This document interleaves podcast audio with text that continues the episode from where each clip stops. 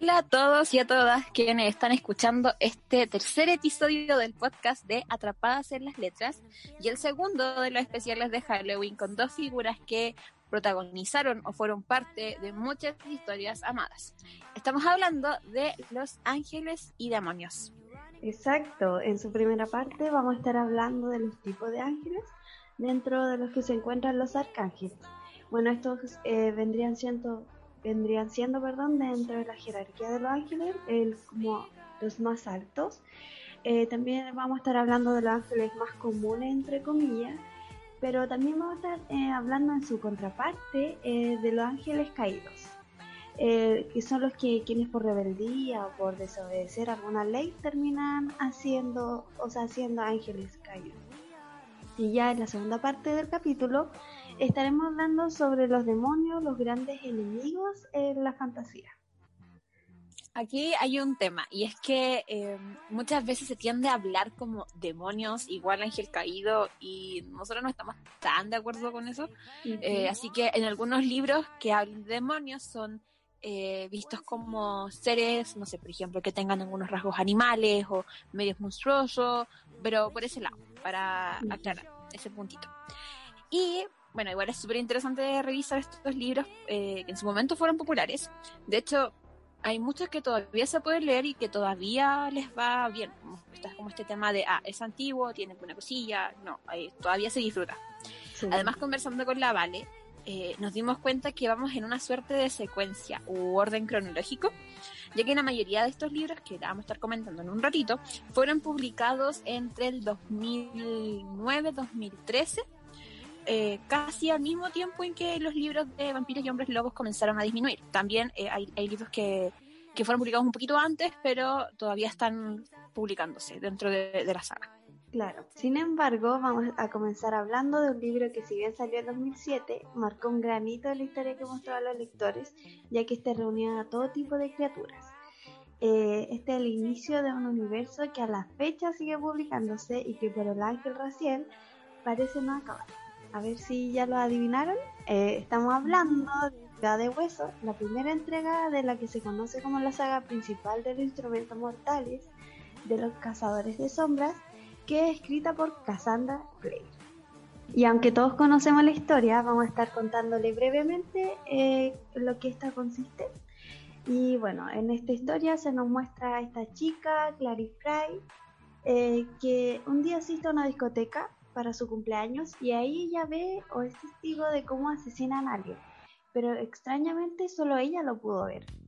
Eh, más tarde su madre eh, es atacada por unos hombres y termina desaparecida, lo que arrastra a Clary a una espiral de frenesí intentando encontrarla, pero sin embargo lo que lo primero que Clary averigua es que no es una mundana normal, sino es una Nephilim, es decir, que por sus venas corre sangre angelical que se expresa en sus habilidades.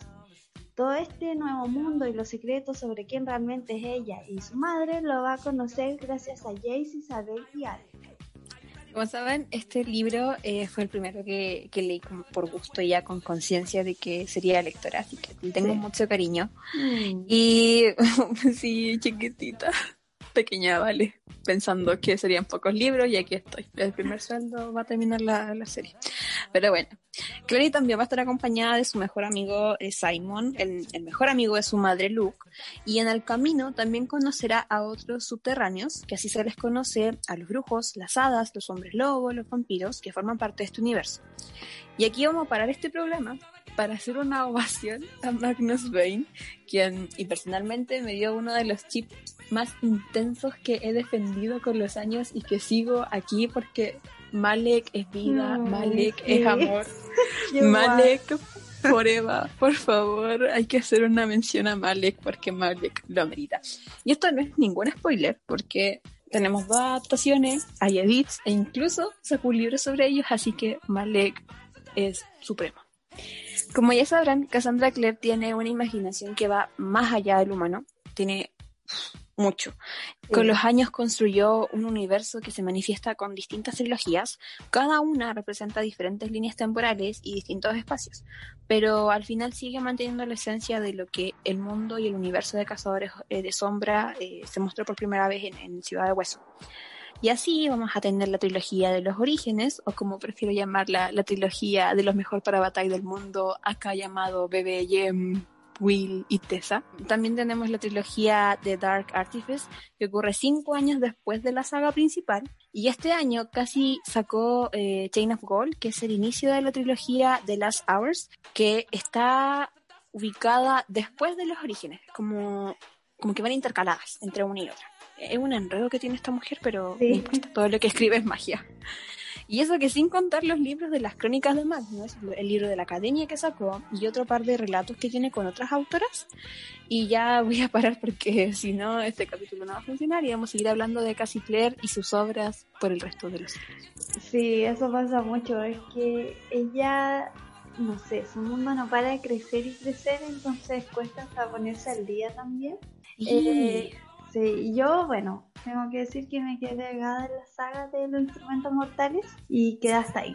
Pero vale, otra vez de nuevo, de nuevo. Soy la peor, pero es que de todos esos libros es como para nunca terminar. Son demasiados. Entonces dije, ya, prioridad, otra tal vez trilogía, y ahí empecé y después nunca continué. Porque así soy yo. Bueno, un consejo de amiga amiga, reordena tus prioridades, bebé, porque Cassandra Clare tiene un lugar primordial en las prioridades.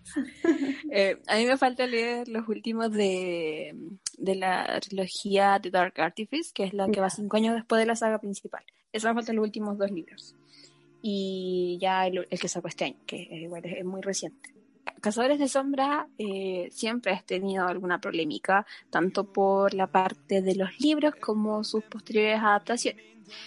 Eh, en primer lugar, una de las polémicas que involucró a Cassandra Clare en, calidad como autora fue una que la enfrentó a Sherilyn Kenyon, que escribió Cazadores Oscuros y que es súper extraño porque, a ver, yo leí ambas, ambas eh, sagas y Geraldine Kenyon demanda a Cassandra Clare, no, no estoy seguro si lo demanda como tal, pero sí hace como todo un revuelo y no sé si alguna acción hizo contra Cassandra Clare, creo, eh, diciendo que eh, Cassandra Clare le había copiado o se había inspirado demasiado eh, en lo que ella hace con Cazadores Oscuros.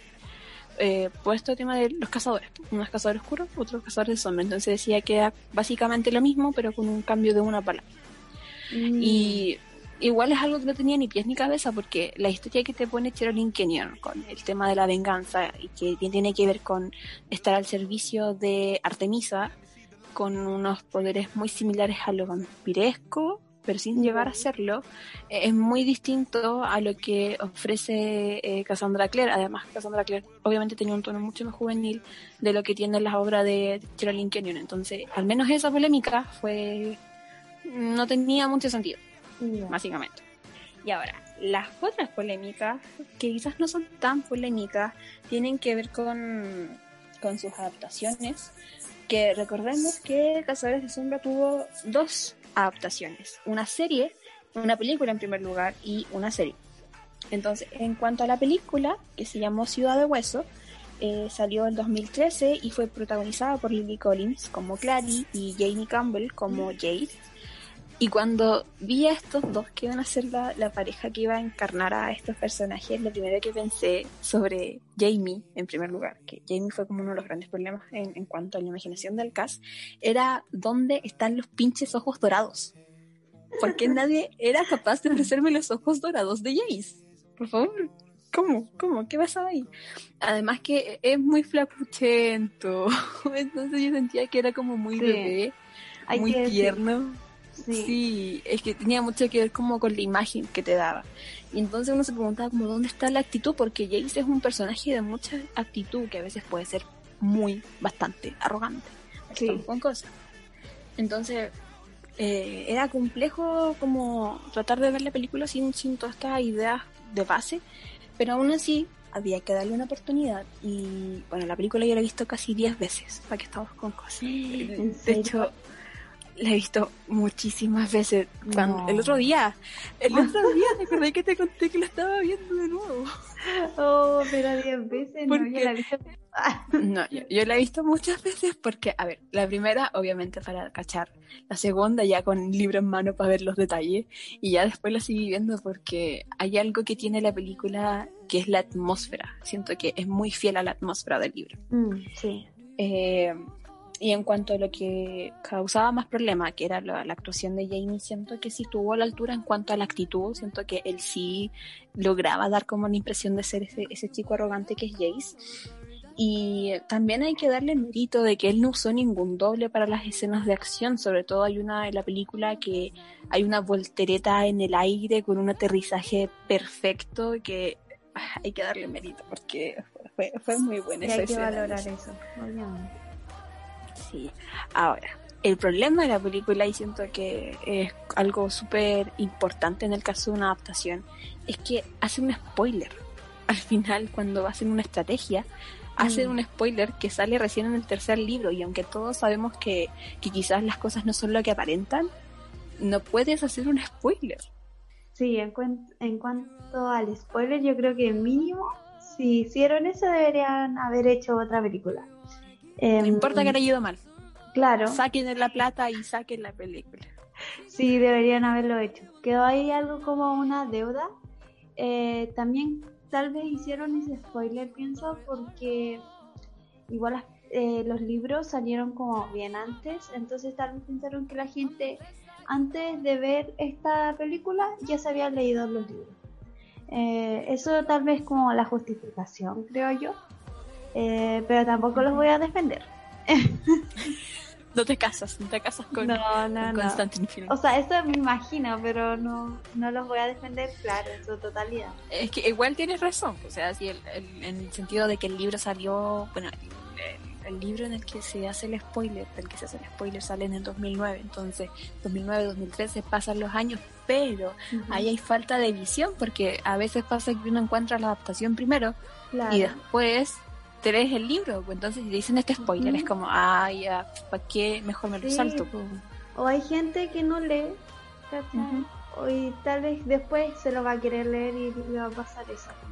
Bueno, igual a mí me gustó eh, como Lily Collins, como Kate. Em, sí, me la imaginaba ella como algo así. También considero que el actor no se parecía tanto. Eso que encontraste tú que era medio flacucho, sí fue algo parecido. Pero mm. también, eh, sí, no, no se parecía mucho como físicamente. Pero bueno, eso suele igual pasar con las adaptaciones, que no se llega a hacer algo tan fidedigno, tal vez como del libro mismo. Sí, eso es verdad.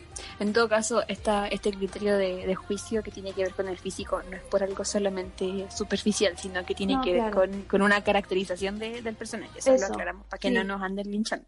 Es con amor. Eh, tratando de ser como objetivos. No, claro. Es como algo del eh, personaje como tal, no, no lo encontramos. Sí, por su condición física. Y ya, bueno, después del fracaso que fue Cazadores de Sombra, la película, tres años más tarde, en 2016, eh, se hace de nuevo este intento y sale la serie en Netflix, que logra durar más eh, en cuanto al, a los libros y a los personajes que tienen cada uno. Eh, y consigue tres temporadas a pesar de haber tenido críticas tanto negativas como positivas, aunque hay una evolución desde la primera temporada a nivel de historia y a nivel de, actuación. En esta oportunidad, la serie fue protagonizada por Catherine McNamara en el papel de Clary y Dominic Sherwood como Jace. Dominic yo ya lo conocía desde la película de Vampire Academy, ah, que también estuvimos hablando de ese libro en el especial anterior. Si no lo escucharon, vayan a escucharlo. y tiempo de publicidad. Em, bueno, y el tema es que con Dominic pasó algo similar a lo de Jamie, pero hacia el otro lado, como demasiado grande para interpretar a, Jace. Mm. ¿Sí te pasó lo mismo, Vale? Eh, sí, sí, también era como a la inversa de la eh, del actor de la película, que este era como más grande, más musculoso puede ser, no sé, más mm. fornido, no sé. Y es como que tampoco encontré ahí a Jace, no, no lo encontré. Qué injusto eso. Tuvimos dos posibilidades y las dos posibilidades no nos dieron a Jace. Como, ¿qué pasó ahí, gente? ¿Qué pasó ahí? Tal vez le faltó un poquito leer más de las características físicas de los personajes. Tal vez faltó eso. Y repito, ¿dónde están los ojos dorados? los ojos dorados nunca aparecieron. ¿Dónde? no, me quedaron debiendo los ojos dorados.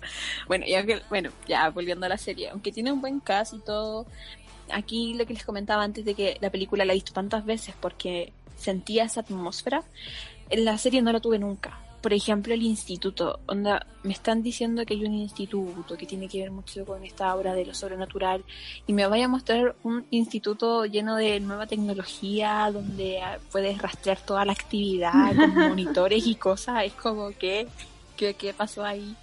Eso no, no, conmigo no, no funcionó. Además, lo otro que también eh, tuve problemas con la serie fue eh, la forma en cómo construyeron a Jace, y esto no tiene nada que ver con la actuación de, Dominic, que al personaje lo hicieron muy sensible, muy eh, emocional. Em, siento que Jace siempre tuvo una actitud más de, de aparentar estar bien y usar toda su ironía, su sarcasmo, su arrogancia para demostrar como que él podía contra el mundo y que no mm, era vulnerable. Y algo que en la serie ya, sí, está, en los primeros capítulos, pero después no queda nada y después vemos a un Jace triste, eh, como casi llorando y mm, mm, no, ahí no, no, no funciona tampoco. Aunque al menos tuvimos la posibilidad de ver a nuestro villano y que les puedo decir, maravillosa actuación. Ese hermoso Will Tudor actuando como nuestro villano. Y ya después el nombre del otro chiquillo no me acuerdo, pero sí, ahí el villano, nada que decir, se lucieron. La serie, ya para ir cerrando, se encuentra publicada en Netflix y están disponibles todas las temporadas para que le vayan a echar un ojito. Ahí cierra el espacio publicitario. eh, sí, ahí ya la pueden ubicar también eh, toda la serie. Bueno, y sin embargo, hablando de adaptaciones, hay una que sí tiene la peor suerte. Oh, es que es muy Sí, ya, y de la que les vamos a estar hablando es Hush Hush, eh, la serie de la famosa autora estadounidense Becca Fitzpatrick. Eh, esta está compuesta por cuatro libros, eh, Hush Hush, eh, Crescendo, Silence y Finales. en estos libros la autora nos va a contar la historia de la joven Nora, quien vive en una granja en las afueras de Portland, Maine, eh, con su madre viuda. Nora tiene una vida normal y se encuentra cursando el segundo año secundario. Ella se destaca en los estudios, le va bien, pero todo cambia cuando en su segundo año secundaria aparece este eh, nuevo chico, bueno, nuevo chico para ella, en el curso de biología eh, porque el profe de biología hizo como unas nuevas designaciones en los puestos y le tocó a ella sentarse al lado de este, ¿no? Que este extraño se llama Patch Cipriano eh, y ella tiene una cierta repulsión, pero también atracción hacia él. Nos pusimos química. Exacto, ahí aplicó todo, la biología, química, todo, todas las ciencias. Eh, bueno, y después de un encuentro fortuito entre ellos dos y una serie de accidentes. Eh, accidentes, claro. Claro, exacto. Ella empieza a dudar un poco de él. Bueno, y acá empieza ya toda la trama de esta saga para poder descubrir cuáles son los secretos de Patch y en qué terminará esta relación entre ambos. Eh, ya saben lo que tienen que hacer. Ah, leer el libro, la saga, o sea, los cuatro libros y bueno, este libro hay que decir que eh, en Chile fue publicado por la editorial Penguin Random House y bajo el sello de Alfaguara. Vale, yo no sé a quién te hizo daño porque siempre dejas la duda y la incertidumbre. Como, vayan a leerlo. Claro, es que no les vamos a contar todo el libro porque si no vamos a estar haciendo lo No, esta es una zona Libre de spoilers. Sí, nada tan grave, nada que no se diga como las primeras páginas. No vamos a estar. Claro, o, se sepa que ya sea conocimiento canon Que lo, mismo, que lo diga la misma sinapsis. Eh, bueno, Ya más hablando en cuanto a la adaptación, como dijimos que ha tenido mala suerte, y es que la película de este libro se sabe que en el 2012 eh, ya la había comprado una empresa para convertirlo en una película, pero luego la autora, Becca Fitzpatrick, decidió quitarle los derechos a esta. wow. Sí, entonces ya más tarde, en el 2018, imagínense, del 2012 al 2018, eh, se anunció que en BCBF Pictures eh, se encargó de esta nueva adaptación y que estaría con Kaylee Cyrus como directora. Y en agosto de ese año se nombraron ya a Liana Liberato y a Wolfgang Novogratz, perdón la pronunciación, eh, pero ellos dos serían los protagonistas. Eh, pero desde eso a la fecha no se han visto grandes avances de la película, sino que todavía se encuentra en proceso de preproducción, lo que vendría siendo que estarían haciendo el guion y eligiendo a los personajes restantes todavía. Aquí yo voy a hacer una profecía. Cuando salga Hash Hash, las salas de los cines estarán llenas por gente canosa. Es.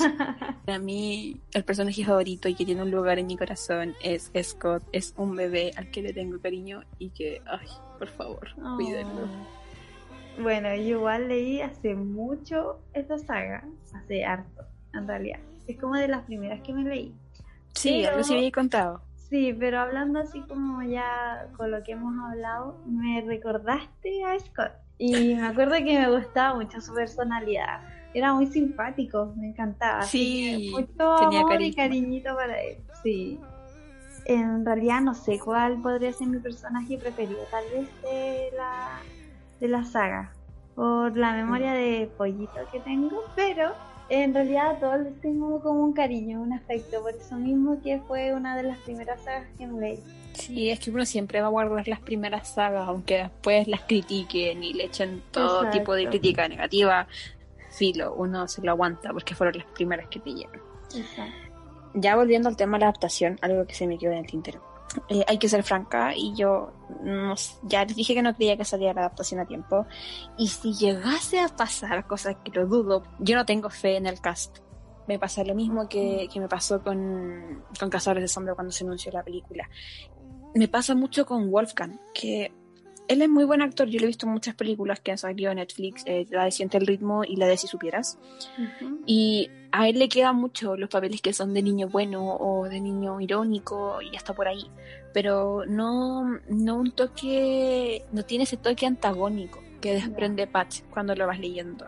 Entonces siento que ahí puede, puede que falle un poquito, espero que no. Voy igual como voy a intentar hacer abiertamente. Pero para mí Patch era Wade Poison, que era un modelo, pero eso a mí no me importaba. Amigo, aprendes a actuar y sales en la película. Tú eres Patch Cipriano, tú lo eres. Pero aquí estoy con este amigo, nuestro amigo Wolfgang. Espero que, pueda hacer algo ahí.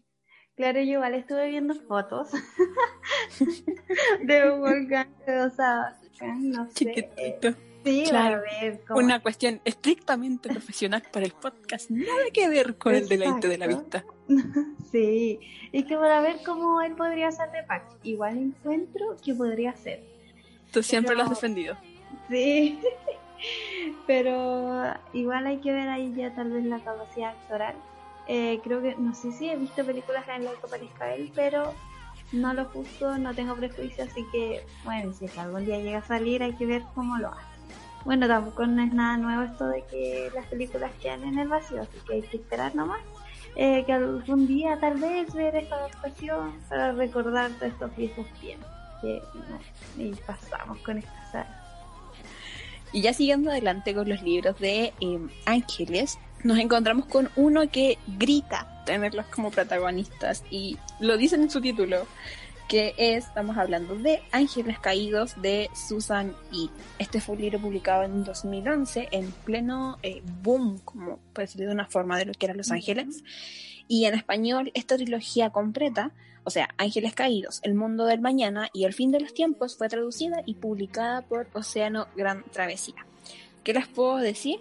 Aquí nos vamos a encontrar con unos ángeles eh, que se alejan de esta idea de ángeles buenos cuya misión es salvar a la humanidad. Es todo lo contrario. En Ángeles Caídos estamos en un mundo posapocalíptico donde son los ángeles los causantes de la destrucción.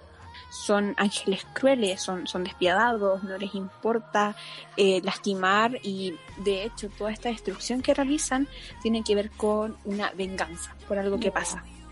Entonces va a haber todo este ambiente de, miedo, de violencia, los humanos están escondidos, están tratando de sobrevivir como pueden. Y ya en este contexto vamos a encontrar a Penry, que es una chica de 16 años que vive con su hermana y su madre, eh, y se ve arrastrada a todo esto cuando las tres acaban cerca de un enfrentamiento entre ángeles, ángeles atacando a otro ángel. Y resulta que eh, esto va a desembocar en que uno de los ángeles que estaban en este enfrentamiento secuestren a la hermana de Penrin y ya Penrin frente a esa situación va a hacer todo lo que está a su alcance para encontrar a su hermana e incluso oh. aliarse con un ángel que es Rey. Como ya les decía, la construcción de este mundo y esta premisa de los ángeles en una visión quizás más, más oscura y también un poco más eh, humana en cuanto a los matices, en cuanto a lo, a lo gris que pueden ser las cosas, porque mm. tenemos a este ángel que, se va a aliar con Penryn, eh, es lo más llamativo, considero. Y además que acá hay un mérito súper importante para la autora, y es que el libro partió como una autopublicación. Pero fue mm. tanto el éxito que tuvo que ahí recién las editoriales le pusieron ojo y dijeron ya, mm. aquí tenemos una joyita. Bueno, yo antes de este blog nunca había escuchado ese libro pero por todo lo que me contaste, como tú dices, me lo vendí. Me llamó mucho la atención. Como estos ángeles más malos. Sí, no, me gustó mucho. Y tópico también llama la atención. es que, tiene todo. Sí. Eh, también esto de que ellos sean como los protagonistas principales también me gustó mucho. Y ya, lo agregué a la gran lista de quiero leer. O tengo que leer. Muy bien. En Goodreads, recuerden que pueden agregar también sus libros para sus listas. Y hay dos tipos de personas. Están las personas que agregan libros porque ya los van a leer sí o sí, y otras como yo que llevamos dos mil libros en quiero leer porque no hay quien nos pare. y solo le damos al botón. Como reseña lo que sea y dice como letters quiero leer. y así como Deme todos. y todavía sigo. Y eso que me faltan. Me faltan agregar los libros de este mes. Así que vamos por los 3000. De que a fin de año lo llego. Hemos hablado bastante igual de lo juvenil. Eh, así que ahora vamos a algo un poquito más adulto. Y lo primero que se viene a la mente cuando hablamos de fantasía adulta y ángeles es en Nailini Singh con su serie El gremio de los cazadores. Esta serie fue publicada en el 2009 eh, y el primer libro se llama El Ángel Caído, un libro que nos ubica en Nueva York, en un escenario que es bastante similar al nuestro, donde lo sobrenatural es parte de lo cotidiano. Uno es consciente de que hay otras criaturas. Nailin en esta serie también nos introduce a los arcángeles y nos muestra un mundo dividido en zonas, zonas que están bajo la autoridad de los arcángeles. Entonces, eh, volviendo ya a Nueva York, esta área está bajo el mando del arcángel Rafael. Y por otra parte ya está el gremio como tal, eh, que siempre van tras, tras eh, vampiros que escapan de, de, estas zonas o cometen algunas infracciones.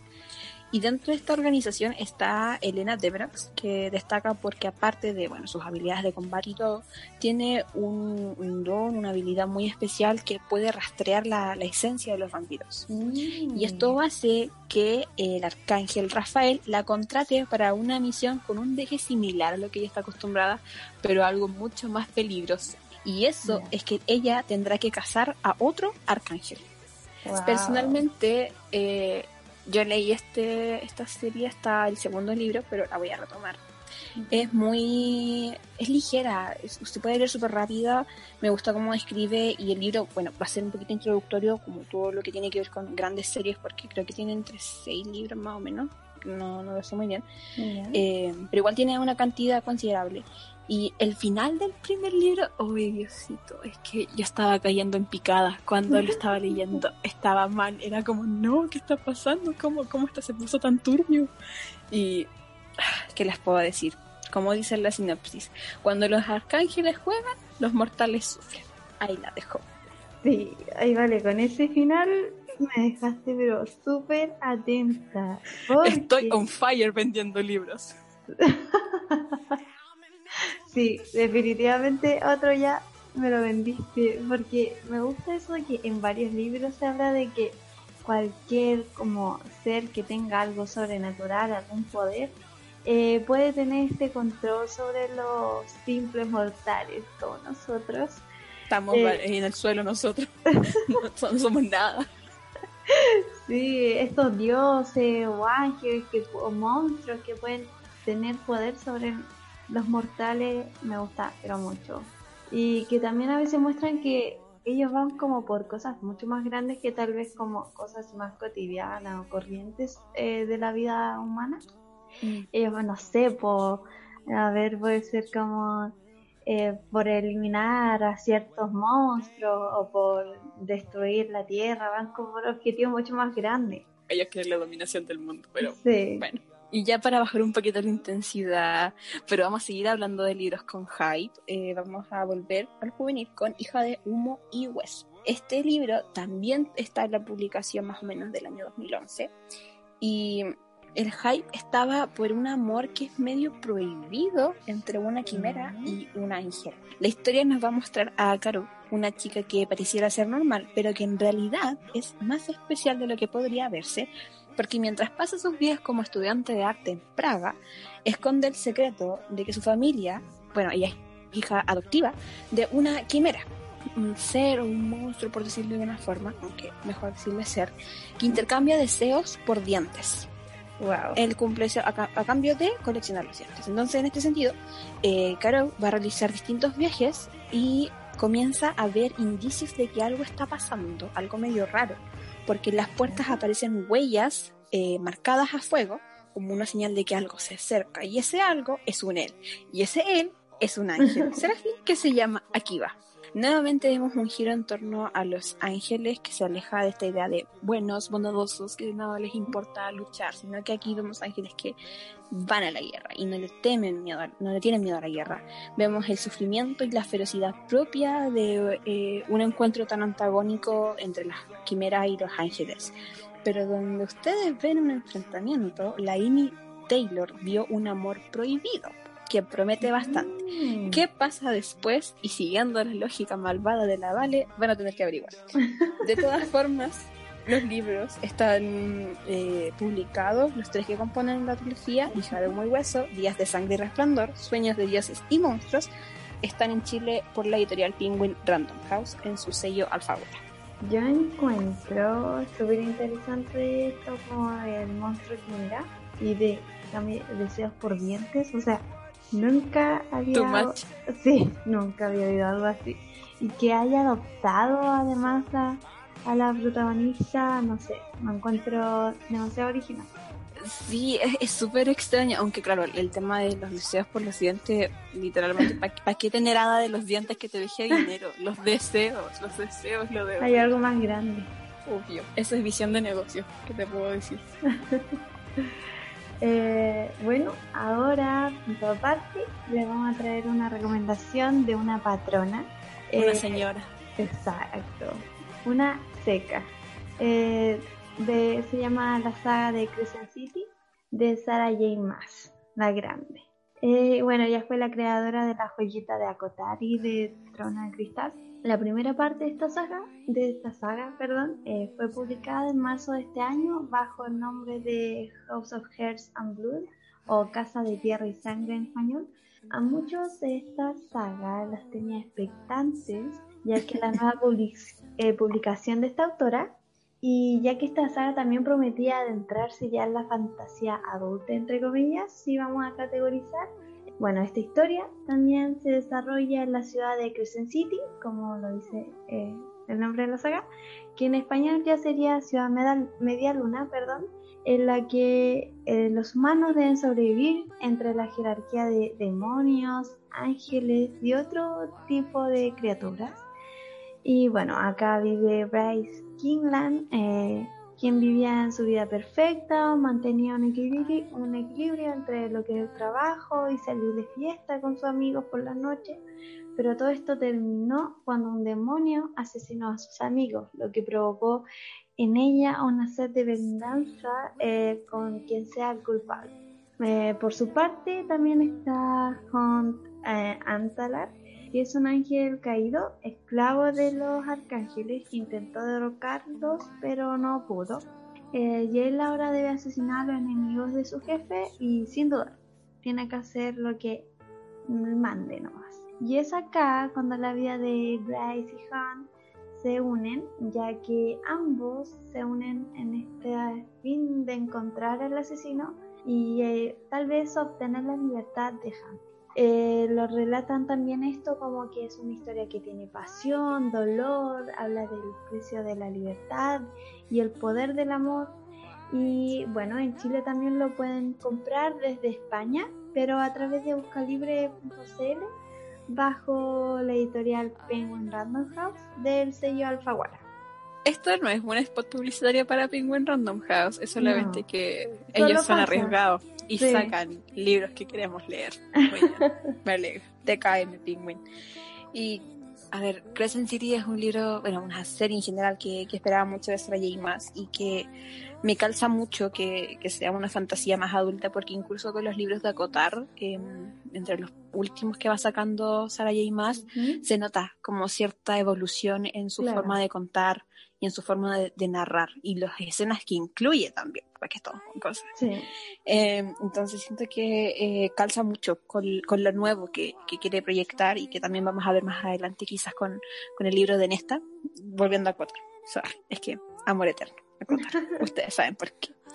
Y nada, pues, o sea, ver esta, esta joya que tiene 800 páginas, pero ya uno está acostumbrada con ella, o sea, me las leo, no importa, hago ese sacrificio. Sara J. Maas escribe unos mundos muy buenos. A veces puede generar conflictos con sus personajes, pero la atmósfera mm. y la forma en que aborda la fantasía es increíble. No me quiero hacer expectativas, pero pucha, estoy expectante. Así que ya, ya valí. Sí, no, se ve muy bueno. Bueno, también en cuanto a un personaje demonio, pero como protagonista, ya tenemos el libro autoconclusivo eh, Dos velas para el diablo, de Laura Gallego. Este libro fue publicado en 2008 y nos cuenta ya la vida de Caterina, eh, alias Kat, eh, que es una adolescente quien vive con su padre y que el padre es un ángel. Esto mm. no la hace medio ángel a ella, pero sí ha vivido toda su vida rodeada de seres como ángeles y demonios y dentro de todo el mundo que lo engloba. Y un día su padre, así tal como lo voy a decir, es asesinado eh, por unas criaturas, por lo que va en busca de ayuda de quien sea para hacer pagar a quienes sean responsables. Otra vez un tipo de de venganza. Y aquí ya aparece Angelo, quien en busca de algo de emoción en su larga vida, porque él es un demonio, em, eh, decide ayudar finalmente a Kat eh, en su camino por la verdad. Se dan cuenta que la muerte del padre de ella significa algo mucho más grande de lo que es la muerte de él tiene algo mucho más grande involucrado por detrás. Pero bueno, ya saben, como lo hemos hecho. Aquí va otra vez. Eh, para saber mejor cómo se desarrolla esta historia, deben leer el libro. El cual, como dije, es solo uno, así que no es tan pesadito y van a poder tener la historia completa solo en uno. Oye, nosotros nos van a banear porque dejamos la duda. Perdón, pero bueno. Es que es para motivarlos, para que vean, para que lean es motivar. El libro yo lo leí hace bastante tiempo, la verdad, y de hecho estoy intentando acordarme.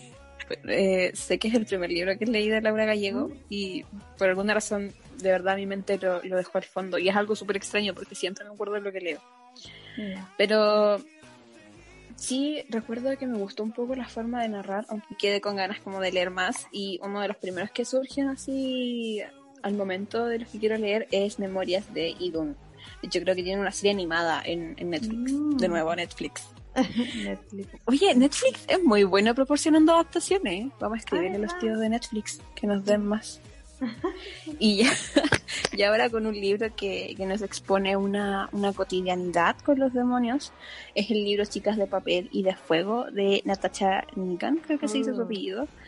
Es una autora que nos lleva al reino de Ícara, donde hay tres castas, la de papel, la de acero y la de la luna.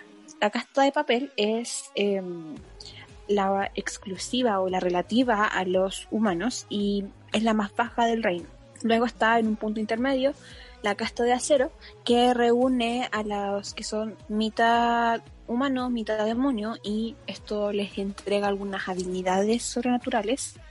Y ya sobre todo está la casta de la luna, que es concretamente la casta de los demonios, quienes se encuentran también en el poder de este reino.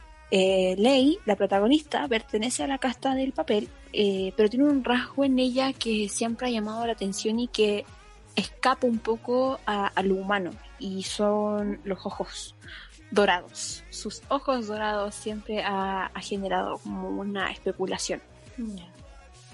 Y ya ante esta peculiaridad existe un general que decide llevarse a Ley por la fuerza y entregarla al palacio como si fuera un obsequio. Mm. Y así se pueda unir a las chicas de papel. La tradición es que siempre sean ocho chicas eh, que puedan, digámoslo, de una forma que para ellos es correcto prestar los servicios al rey. Eh, y ella es aceptada finalmente dentro de este, este como grupo por el rasgo que les mencionábamos antes, que es el color de sus ojos.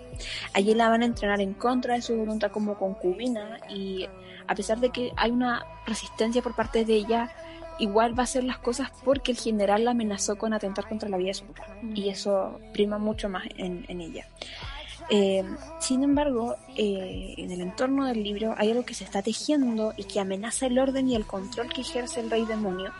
Eh, y es un escenario donde le irá a encontrar un amor prohibido al que aferrarse y mm. también le va a servir para revelarse, revelarse en un plan de, de tomar acciones. Y aunque siempre le pareció difícil de entender que se viera como un honor el ser violentadas al tener que intimar con el rey demonio, eh, siempre se quedó mucho en sus pensamientos y de vez en cuando los exteriorizaba, pero tras conocer a, esta persona, em, que no les voy a decir quién es para que no sea un spoiler y ustedes se sorprendan, aunque lo ven venir pronto, em, hace ya un, rol más, más activo en, en lo que piensa. Esta es una de las historias más originales que he leído. Siento que literalmente no, me evocó ninguna otra historia que haya leído hace años atrás, sino que esto fue un partir de cero. Y es súper increíble esa sensación cuando encuentras una historia que, que nunca has visto, pero que efectivamente nunca has visto. Quizás yo no he leído tanto, pero de verdad, nunca he visto una historia como esta. Pero también es muy oscura y tiene un tema súper complejo y que hace a veces muy difícil avanzar porque no puedes creer la forma en que lo observan como un honor y no, está todo mal. Entonces, eh, es complejo avanzar, pero merece la pena. Eh, siento que uno de los puntos fuertes de la historia es la forma en que se construyeron sus personajes, en especial las chicas de papel, que a mi parecer cada una representa algo. Por ejemplo, la ensoñación, el espíritu luchador, eh, el sentido de cumplir con lo que se debe hacer. Además, el libro está basado en la mitología oriental, así que es otra razón más para leerlo, mm. pero sí puede ser una lectura eh, delicada, eso hay que advertirlo. Ay, sí, me dieron igual ganas de leerlo, pero igual me parece un poco fuerte por todo lo que dice. Como muy fuerte el tema. Eso de que la obliguen a estar con el rey y que se vea como un honor y que es como lo que hay que hacer, me encuentro fuerte. Aunque se sabe que esas cosas pasan de, o pasan en realidad hace mucho tiempo y en la vida real. Pero igual me gusta ese tema de las castas y ver en realidad tal vez como cómo se toca el tema en el libro, algo distinto. Sí, como Más que nada, ¿Mm? eh, tiene que ver mucho con, lo que sientes. Eh, quizás no es tan, gráfico, tan fuerte la narrativa, pero es lo que te evoca. El, tema es como esa sensación de angustia, como que no, va, claro, no es para menos. Igual son libros que llaman la atención. Hay que sumarlo nomás otra vez a la lista de los pendientes.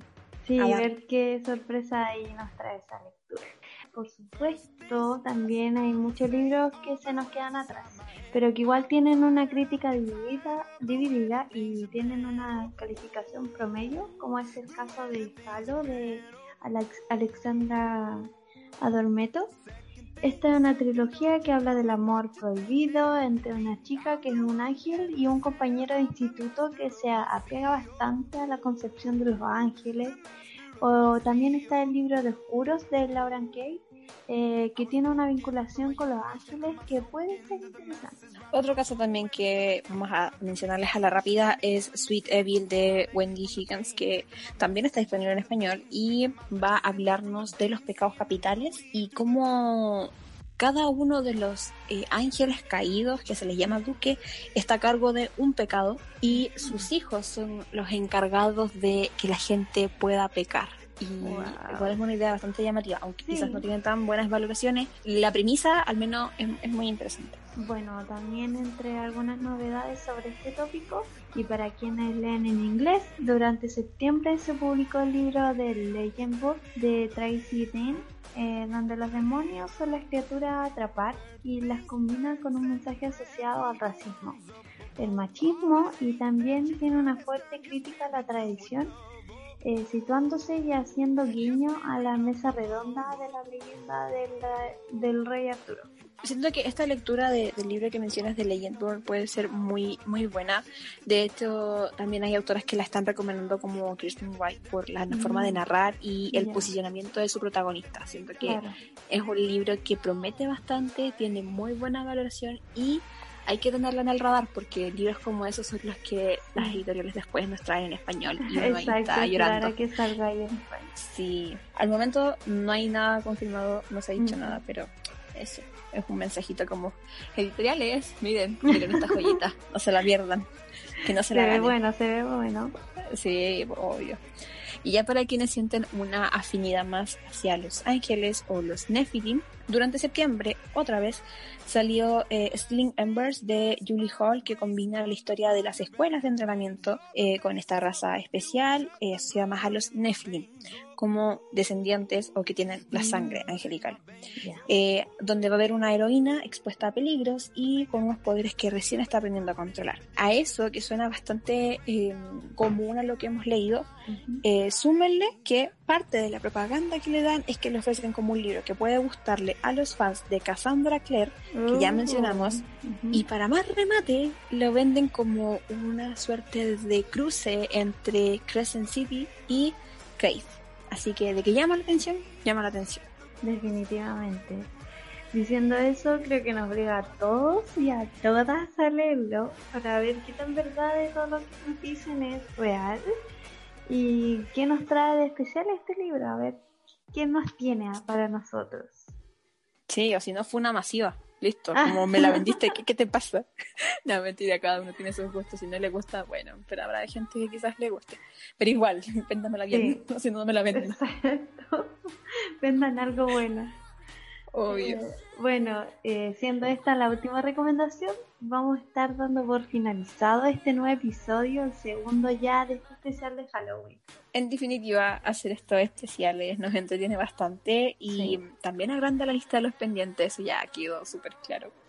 Pero bueno, son pequeños sacrificios que dan gusto y ya le vamos a estar contando después qué nos parecen estos libros. Así que para que estén atentos a las reseñas o a las recomendaciones de maratón. Ahí vamos a ver qué, qué nos parecieron. Creo que con todos estos libros y criaturas que hemos estado hablando nos motiva a todos a seguir leyendo, especialmente me encanta. Y como dijiste, eh, nuestra lista de pendientes va a estar seguir, va a seguir creciendo, creciendo y creciendo ah, y no vamos a poder terminar nunca de leer todo lo que queremos nos va a faltar vida para leer, pero bueno. Exacto. Algo. Hay una reencarnación piola que sea bibliotecaria, digo yo. No mala idea, no es mala idea.